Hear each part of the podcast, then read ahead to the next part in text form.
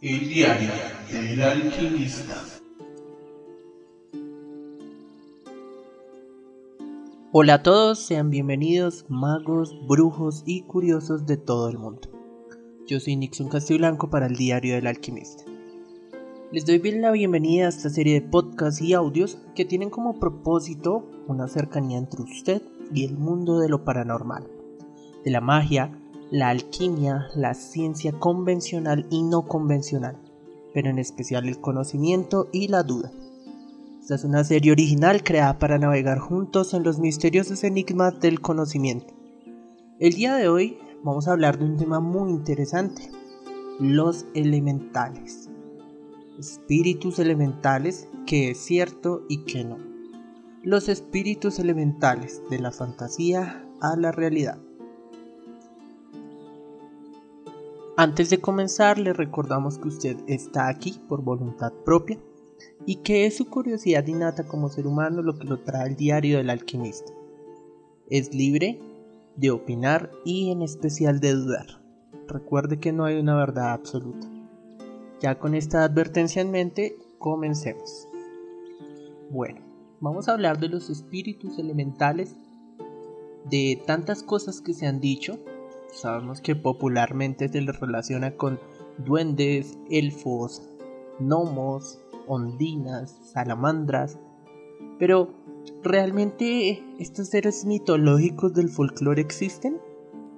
¿Y cómo a través del tiempo ha evolucionado su historia y la forma en la que los humanos lo percibimos?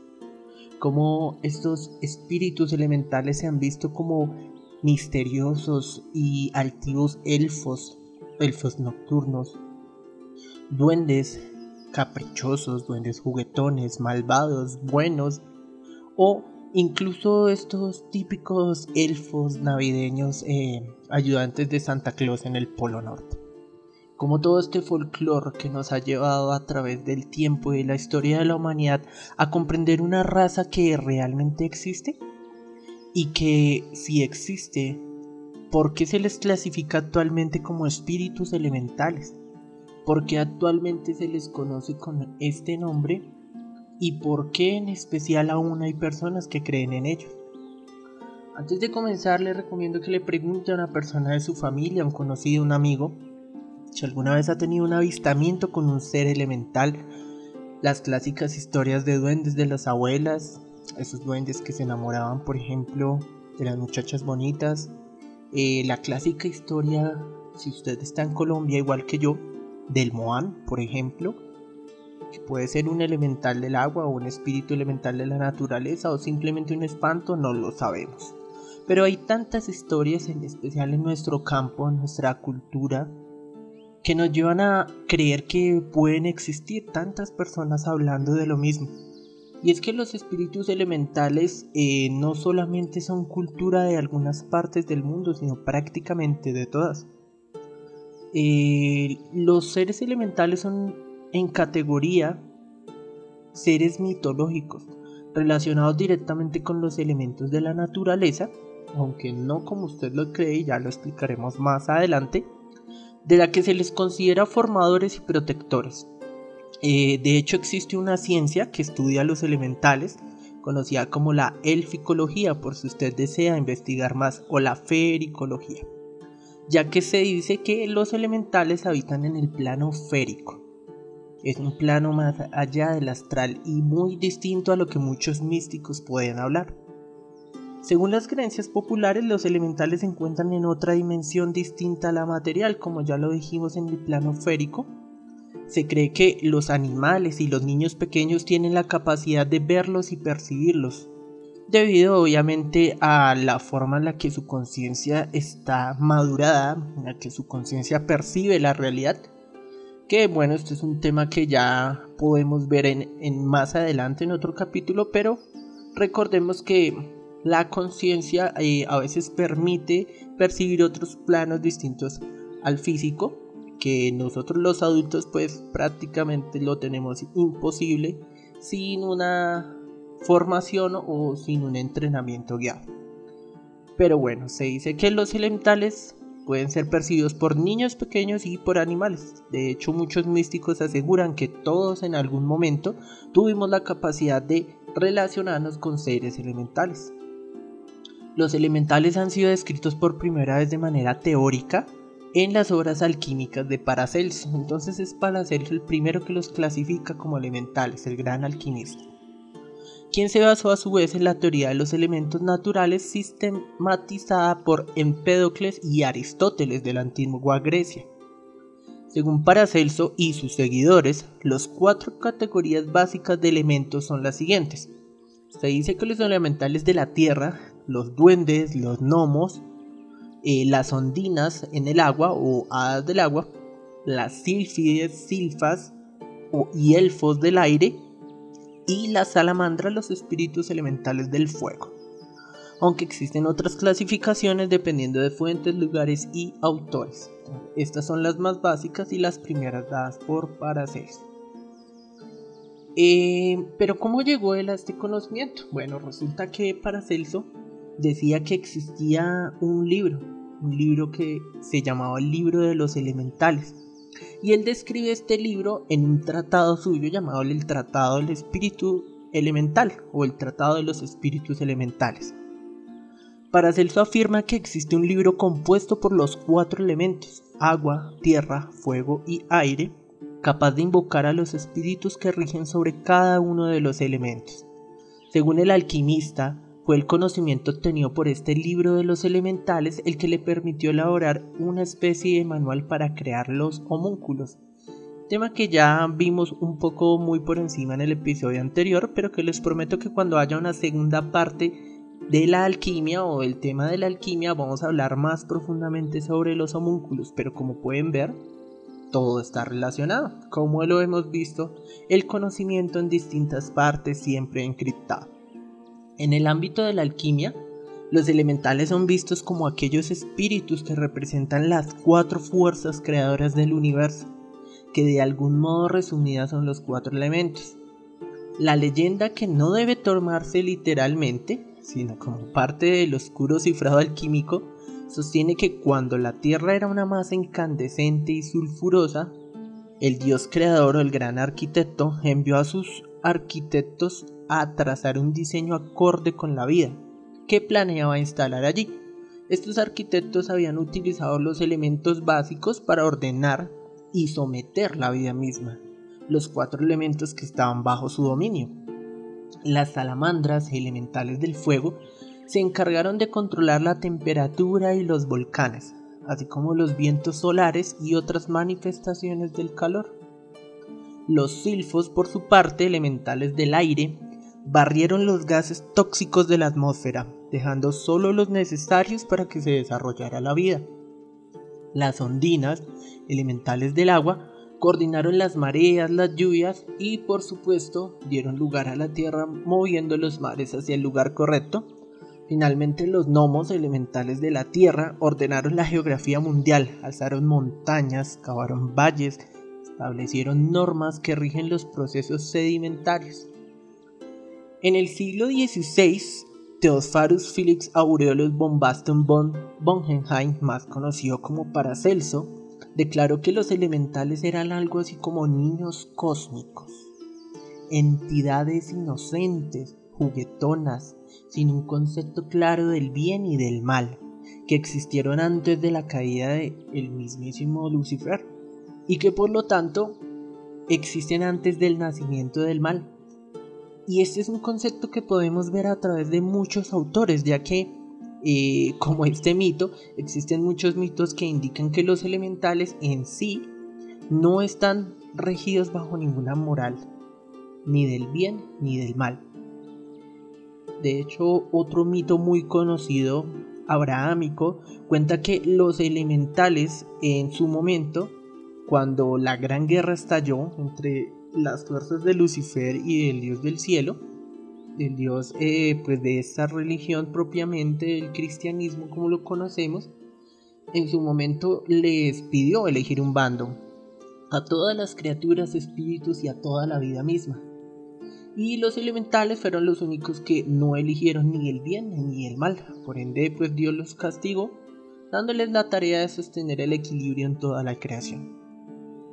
Eh, este es un mito muy popular y es una de las formas en las que se entiende, básicamente desde culturas muy antiguas, eh, que los elementales no tenían una moral.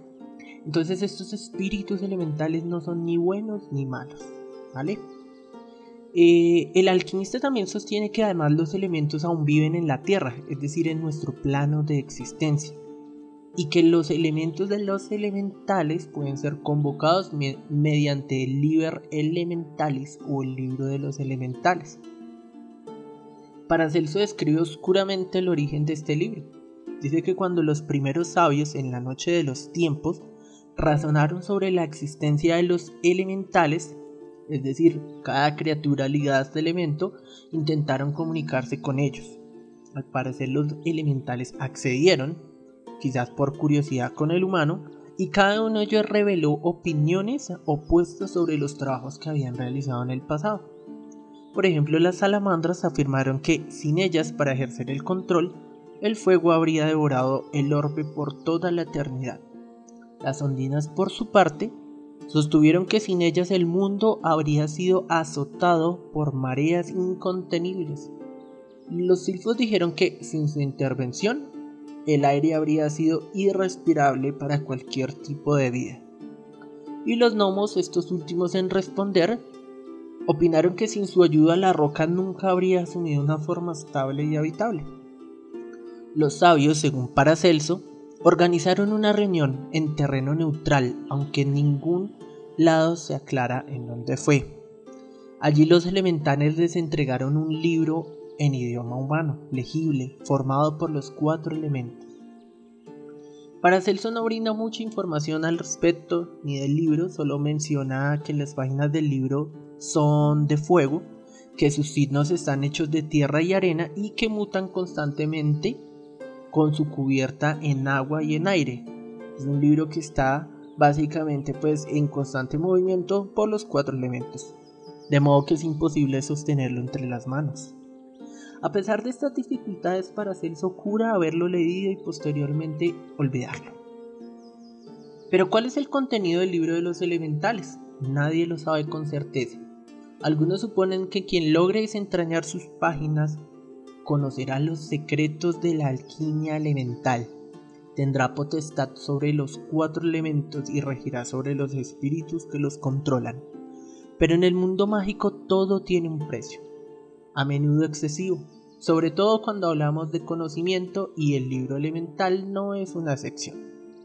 Se dice que quien llegue a leer sus páginas olvidará inmediatamente todo lo que aprendió solo conservará un recuerdo muy vago del libro, soñando que arde, sopla, moja y cuyos caracteres dejan un curioso tinte terroso en la yema de los dedos. Bueno, aquí ya hablamos un poco sobre el tratado de los elementales de Paracelso, de cómo se relaciona con la alquimia y en especial pues cómo ya se le empieza a dar esta clasificación a estos seres. Pero vámonos un poco más atrás.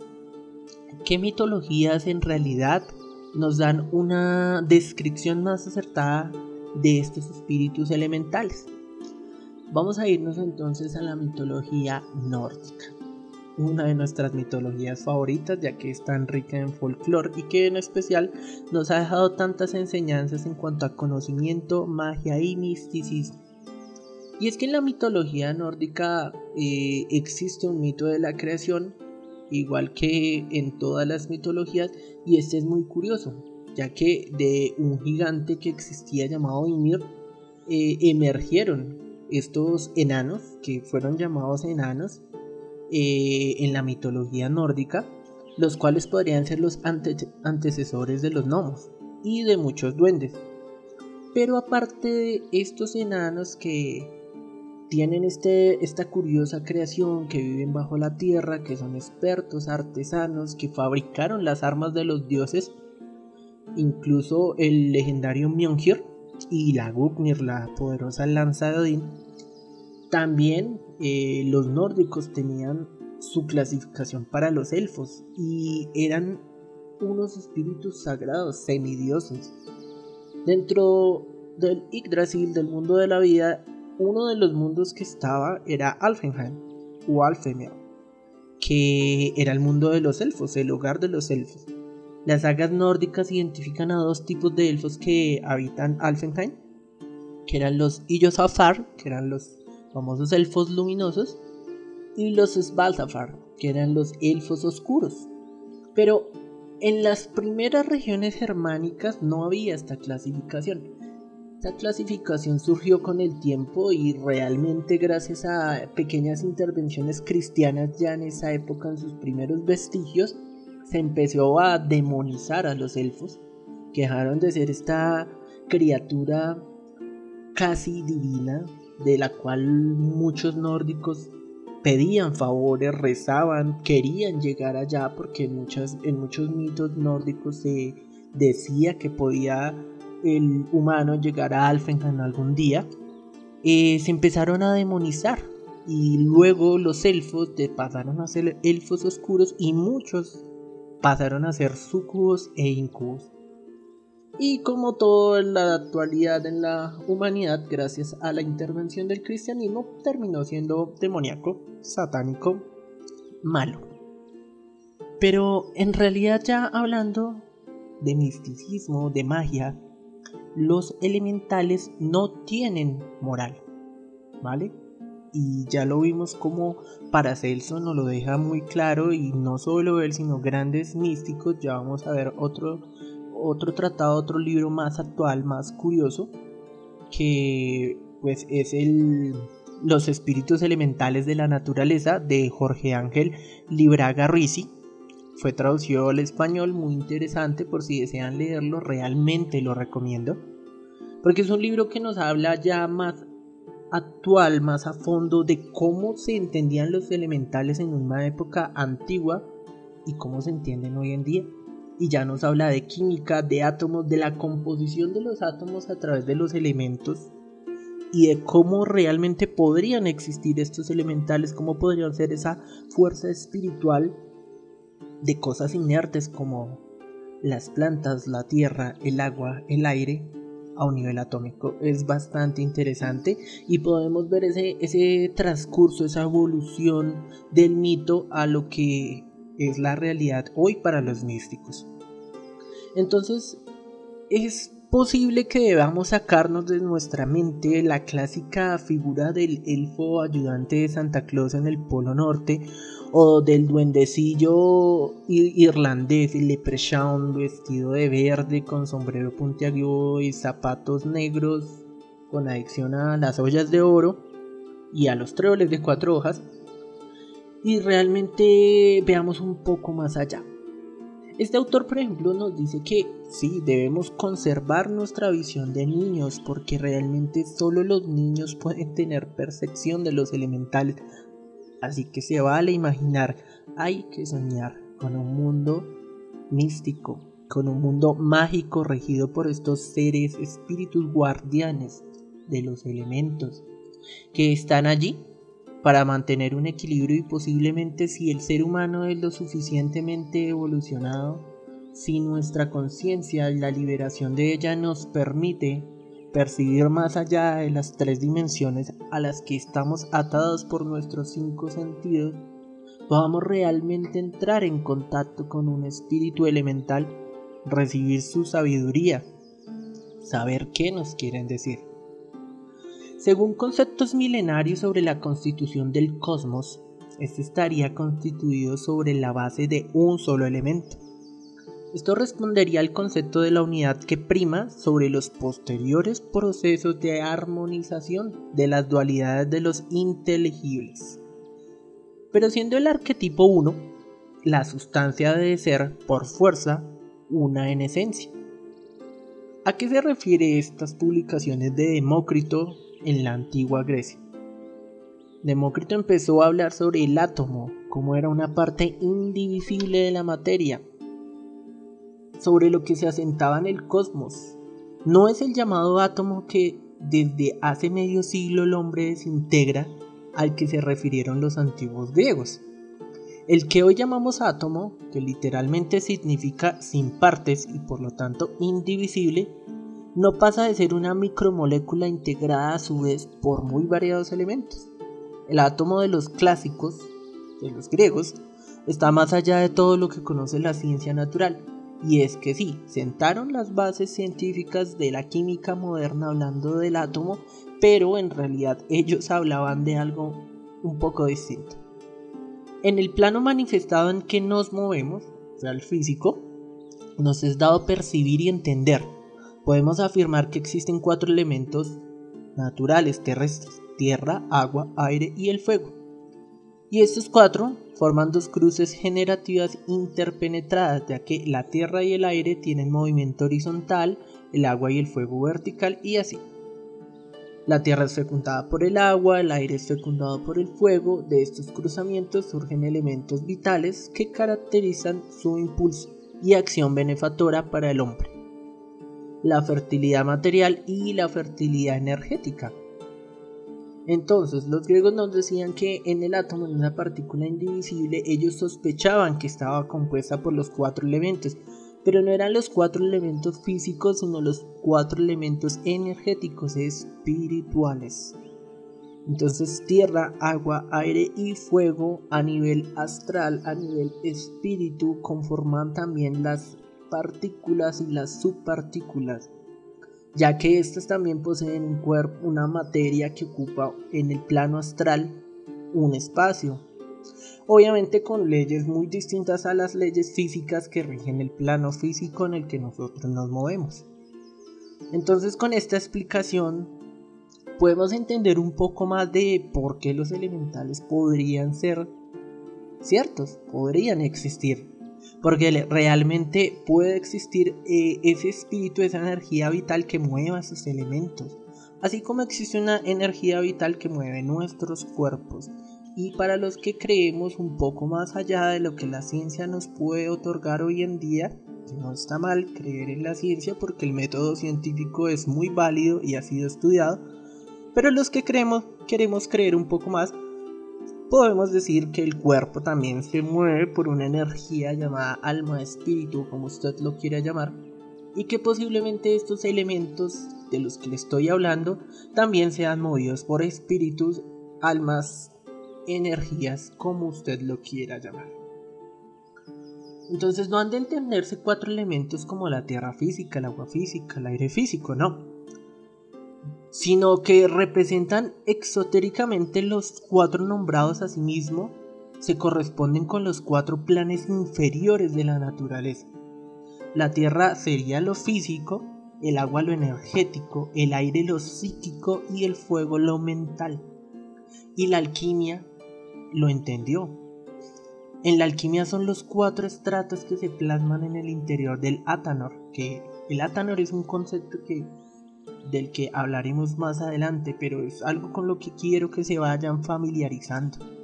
Ustedes que están llegando a esta gran familia, el diario del alquimista, que no vamos a parar de crecer, que vamos a seguir expandiendo conocimiento por favor replique, si no quiere replicar, lea y si no quiere leer ni replicar, sino lo que quiere es hacer controversia, hágala.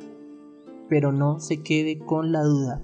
Es mi consejo, no se quede con la duda.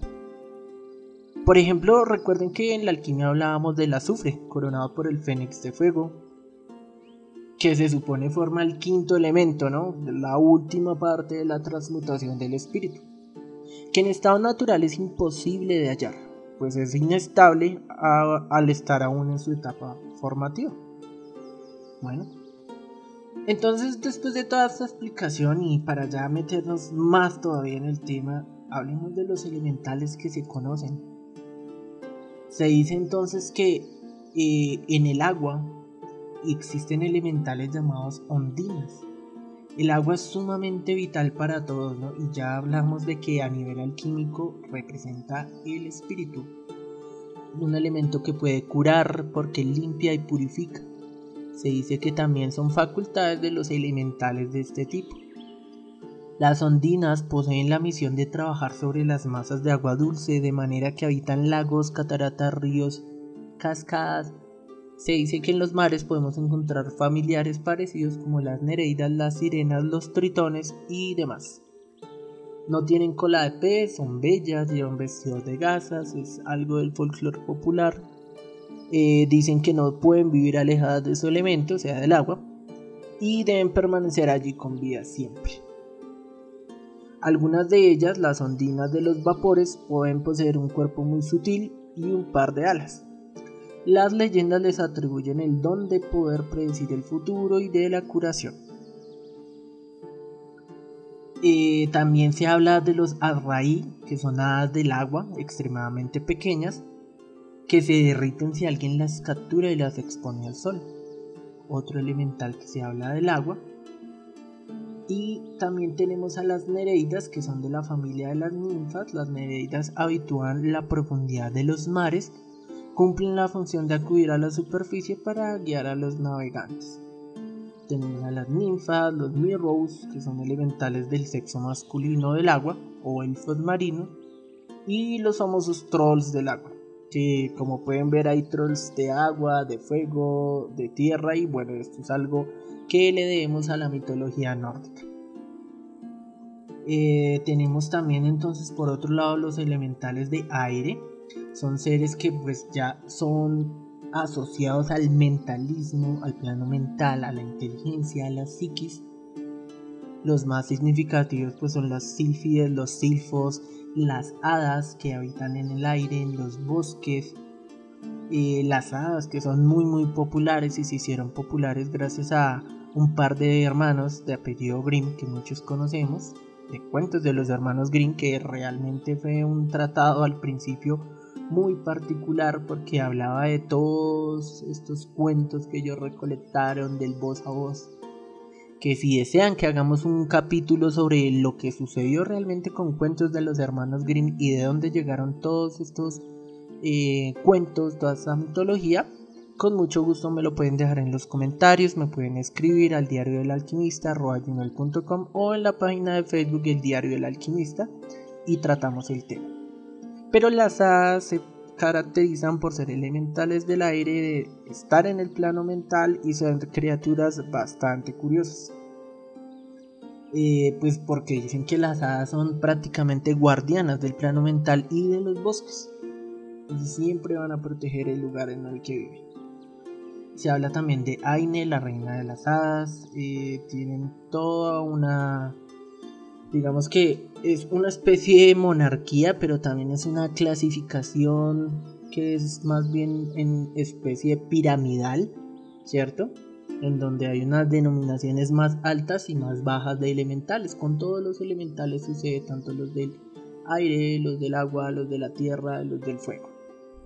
Entonces es para que tengan presente pues que estos seres mágicos también tienen su, su clasificación, igual que muchos seres mágicos. Vamos a hablar también de elementales de la Tierra, pues los más populares serán los duendes, que han sido los más representativos. Los gnomos, que se dice que son muy distintos a los duendes porque son una, mm, clasificación más alta, más evolucionada. Eh, se dice que hay elfos de tierra, trolls de tierra, hay el famoso leprechaun, que es este que viene de la cultura celta de Irlanda propiamente, que es el típico que conocemos con sombrero verde, atuendo verde, zapatos de punta negra y todo lo que la cultura pop ya nos ha mostrado en sus películas y demás. Dicen que existe el pixie, que es un tipo de duende volador pero que también pertenece a los elementales de la tierra, el goblin, pues que ya viene un poco más de los americanos, pero que también tiene su origen europeo eh, los kobolds, los equecos, eh, los gnomos mineros, elfos de tierra, enanos, trolls, los ents, que son criaturas básicamente como los podemos ver en los libros de Tolkien del Señor de los Anillos y el Hobbit, que son em, humanoides en forma de árbol, de arcino, eh, de roble, de tronco, que básicamente son espíritus elementales de estos árboles.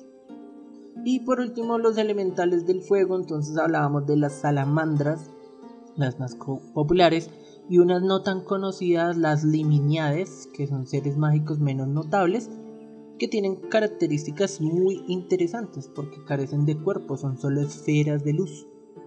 Y estos en particular me voy a detener un momento acá, Porque las liminidades se, han visto en muchas culturas, la famosa esfera de luz. Y usted le puede preguntar a una persona que viva en el campo, que esté cerca al bosque, incluso las personas de los llanos orientales, han visto esferas de luz y muchos hablan de esferas de luz.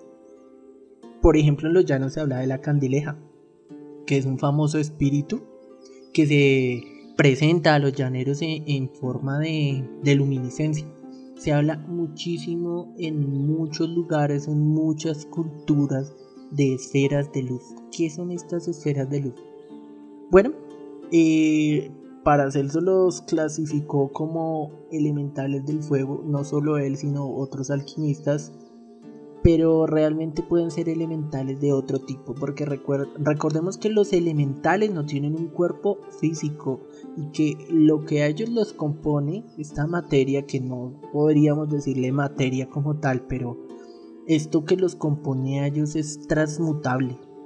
Entonces cambian de forma, efectivamente cambian de forma. Y se dice, incluso grandes místicos dicen que la forma es dada por el plano mental del observador. Entonces, a la final somos nosotros quienes le damos forma a su cuerpo. Entonces sería muy, muy lógico pensar que una de sus formas primarias fuera una esfera de luz y que se presenten como esferas de luz.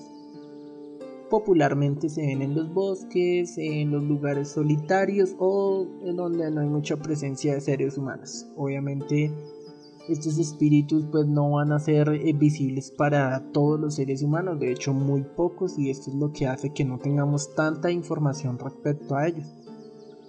Se habla de algunos tipos de dragones, pero bueno, realmente los dragones no voy a meterlos aquí porque esto es cuento aparte, esto es para otro capítulo cuando estemos más avanzados, cuando hablemos por ejemplo del sendero draconiano, cuando hablemos de dragones a través de la mitología, dragones alrededor del mundo y de la cultura y de lo que significa el dragón, que es sí tiene que ver con los elementales, pero creo que ya es algo para un curso de alta magia, entonces lo vamos a dejar allí y más adelante hablaremos de los dragones. Eh, también se habla de los basiliscos, pero algunos místicos los ponen más como una quimera o un basilisco, un experimento fallido de la alquimia, no lo ponen tanto como un espíritu elemental, pero para algunos sí dicen que es un espíritu elemental. Entonces, bueno, estos serían como los elementales más, más populares, más famosos de cada una de las especies de las clasificaciones que hay. Recordemos que los elementales viven en el plano férico, es un plano totalmente aparte del nuestro y que si tomamos como cierto teorías de multiversos o de dimensiones, como por ejemplo algunas teorías de cuerdas de grandes físicos postulan de que existen hasta 13 dimensiones paralelas que conviven unas con otras con diferentes leyes físicas, es posible, es posible para nosotros decir que toda esta mitología de la que hemos hablado por miles de años pueda ser cierta y de que existan espíritus conviviendo con los elementos en un plano en el que ni usted ni yo estamos en la capacidad en este momento de observar. O tal vez sí, ¿Alguna de las personas que me está escuchando y que está escuchando este podcast ha tenido contacto con un espíritu elemental? Si es así, por favor, me encantaría escuchar su historia, saberla y estudiarla y analizarla. Y en especial, compartir conocimiento, por favor. No dude en escribirme, no dude en dejar su comentario, no dude en alzar la mano. Si es verdad que ha tenido este contacto, que sabe hacerlo, que ha tenido experiencia, que su abuela, su mamá, su abuelo, su tío ha tenido contacto con espíritus elementales. Porque creo yo que se requiere una percepción mucho más amplia de la que tenemos, un desarrollo de nuestro cuerpo astral, energético, de nuestros sentidos y órganos astrales para poder percibir, ¿no? Eh, es un ejercicio muy completo algo que no todo el mundo puede hacer, pero si se habla de ello tanto por miles de años, no lo echemos en saco roto. Creemos que puede ser cierto. Por favor, lean, no den nada por sentado, no existe una verdad absoluta, pero tal vez están allí. Tal vez mientras usted está escuchando este podcast, mientras usted está regando sus plantas, allí vive un espíritu elemental. En el aire que respira, en el agua, en los lagos, en los ríos que corren por nuestra Colombia, por nuestra Latinoamérica, por nuestro mundo, en los mares, tal vez en las montañas escondidos de los seres humanos. Puede que sí. Si usted los ha visto o si usted los ha contactado, por favor, con mucho respeto hacia estos seres mágicos y místicos, pídale sabiduría para poder entender un poco más la existencia y nuestro realmente verdadero propósito, ¿no? El propósito de la vida, la pregunta que todos queremos responder. Tengo mis teorías, pero bueno, eso es tema para otro podcast. Terminando un poco con el tema de los espíritus elementales, eh, quiero decirles que según las enseñanzas esotéricas, son muchísimo más viejos que el hombre y que la vida misma de cualquier animal. ellos han existido desde siempre. Desde que la vida se creó, ellos están allí. Y que los espíritus elementales no tienen ninguna moral. Así que no piensen que tal vez eh, ese duende que le está escondiendo las llaves o la billetera de su casa lo hace por maldad. Tal vez solo se está burlando y es posible que solo se esté burlando de usted. Así como cuando inocentemente usted postea en Facebook una imagen con humor negro que resulta bastante incómodo para otra persona, pero para usted es gracioso. Tal vez ese espíritu elemental que le está escondiendo las llaves no sabe que usted está sufriendo porque tiene afán para irse a trabajar, pero para él es chistoso, gracioso. Así como hay tantos casos de personas que se han perdido en los bosques, que dicen que son duendes que los hacen perder y posiblemente les cause gracia y sea jocoso porque no entienden las emociones humanas. Simplemente entienden lo que para la perspectiva de ellos puede o no puede ser gracioso porque carecen de esta moral. Entonces no lo olvide. Cuando tenga un encuentro con un espíritu elemental, haga de cuenta que está hablando con un niño pequeño. Eh, es una pelea que usted no va a poder ganar. Realmente solamente tiene que entender que bajo sus ojos lo que usted dice o hace no es ni bueno ni malo, simplemente es. Y eso sería todo. Eh, les agradezco muchísimo seguirme, seguirnos en el diario del alquimista, este proyecto que está surgiendo con bastante fuerza porque queremos recolectar más personas que quieran estudiar, conocer, debatir todos estos temas mágicos, místicos, científicos, todo lo que usted lo quiera llamar, metacientíficos en fin, usted le pone nombre y yo solo le traigo la información. Recuerde, usted y yo somos cuerpos celestes, energía pura, que aún está en proceso de entendimiento. Pero si usted es tan curioso como yo, y su mente le obliga a diario a buscar e indagar la verdad, le pido que recomiende este podcast y siga disfrutando del contenido. También que nos siga en redes sociales, en Facebook como El Diario del Alquimista y en Twitter como arroba el diario de la Q1. Todo el contenido gratuito en Spotify. Yo soy Nixon Castiblanco para el diario del alquimista y que la energía cósmica vibre siempre a su favor.